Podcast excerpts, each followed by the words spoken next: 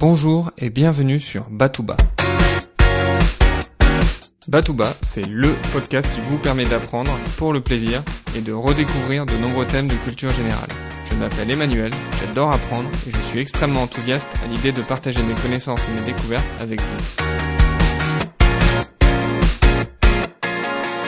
Dans cet épisode, nous allons évoquer les légendes et les dieux mayas. Ces dieux et ces légendes ont une signification très importante aux yeux des Mayas. Mais tout d'abord, laissez-moi vous conter le mythe de la création chez les Mayas.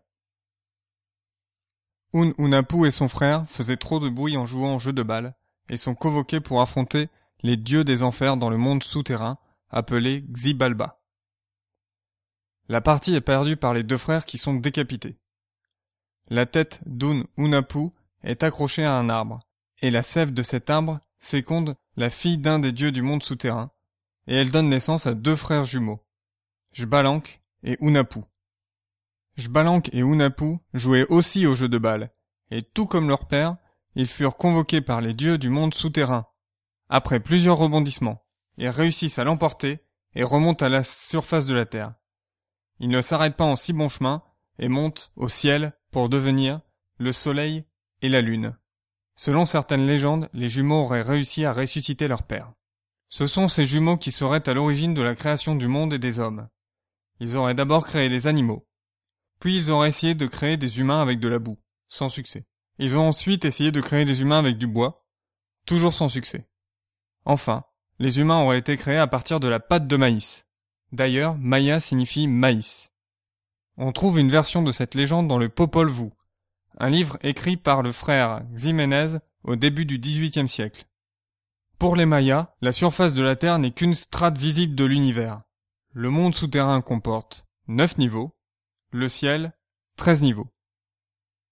La surface de la Terre est d'ailleurs souvent représentée comme une tortue à la surface d'un lac. Et ces différents niveaux sont habités par de nombreux dieux.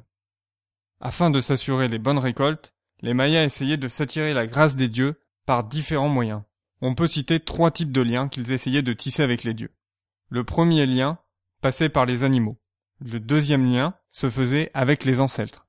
Enfin, les liens avec les dieux se faisaient par l'intermédiaire du souverain, appelé divin seigneur. Commençons donc par l'importance des animaux aux yeux des Mayas. Les chiens étaient enterrés avec leur maître car ils étaient des compagnons fidèles qui allaient pouvoir les guider dans le monde souterrain. Voici un autre exemple. La nuit, le soleil prend la forme d'un jaguar pour triompher des ténèbres. Un dernier exemple, ce sont les grenouilles. Elles sont des symboles puissants de fertilité et de renouveau. Le lien entre les humains et les dieux se fait aussi grâce aux ancêtres.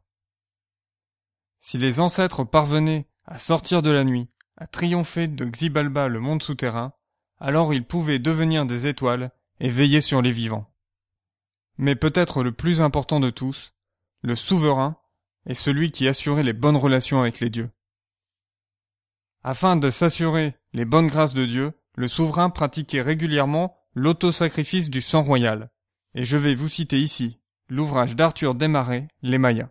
Les rois entaillent leur partie génitale, répandant leur sang dans des bols. Le rituel voulait que le célébrant trempe ensuite un papier dans le sang versé, puis le brûle. Dans la fumée qui s'élevait alors, les rois, les reines où les prêtres en état de transe voyaient parfois apparaître un serpent à vision, à moins qu'un ancêtre ou une divinité ne vînt leur communiquer une connaissance sacrée, le plus souvent sous forme de présage ou de prédiction. Les principaux instruments et symboles du pouvoir royal n'étaient pas la couronne, l'épée ou le sceptre, comme dans les monarchies européennes, mais les différents instruments utilisés pour la saigner. Perforateur de pénis en jade, coquillage rose du genre spondylus, aiguillon doré, etc. Fin de citation. Le sacrifice du sang royal n'était pas le seul sacrifice. Les Mayas sacrifiaient aussi de la nourriture, le sang des ennemis, et dans les périodes les plus désespérées, par exemple en temps de sécheresse, il leur arrivait de sacrifier leurs propres enfants. À force d'observer le ciel et les étoiles, les Mayas avaient une connaissance pointue du cycle des planètes et des étoiles. Ces connaissances étaient extrêmement précises. Par exemple, ils avaient calculé le cycle de Vénus, qui dure 584 ans, à une journée près. Tous ces cycles étaient aussi associés à des légendes, et le mythe de la création que nous avons vu n'échappe pas à la règle. Tous les jours, le soleil se couche, il part dans le monde souterrain pour affronter les dieux, triomphe des ténèbres et remonte dans le ciel. À partir de ces cycles et de ces légendes, le souverain pouvait prédire l'avenir, l'histoire se répétant sans fin. Cette connaissance était consignée dans des codex, qui ont la forme de livres pliés en accordéon. Il en existait un très grand nombre. Malheureusement, aujourd'hui, il n'en reste que trois ou quatre, dont le codex de Paris que je vous invite à découvrir en allant voir les notes de l'épisode.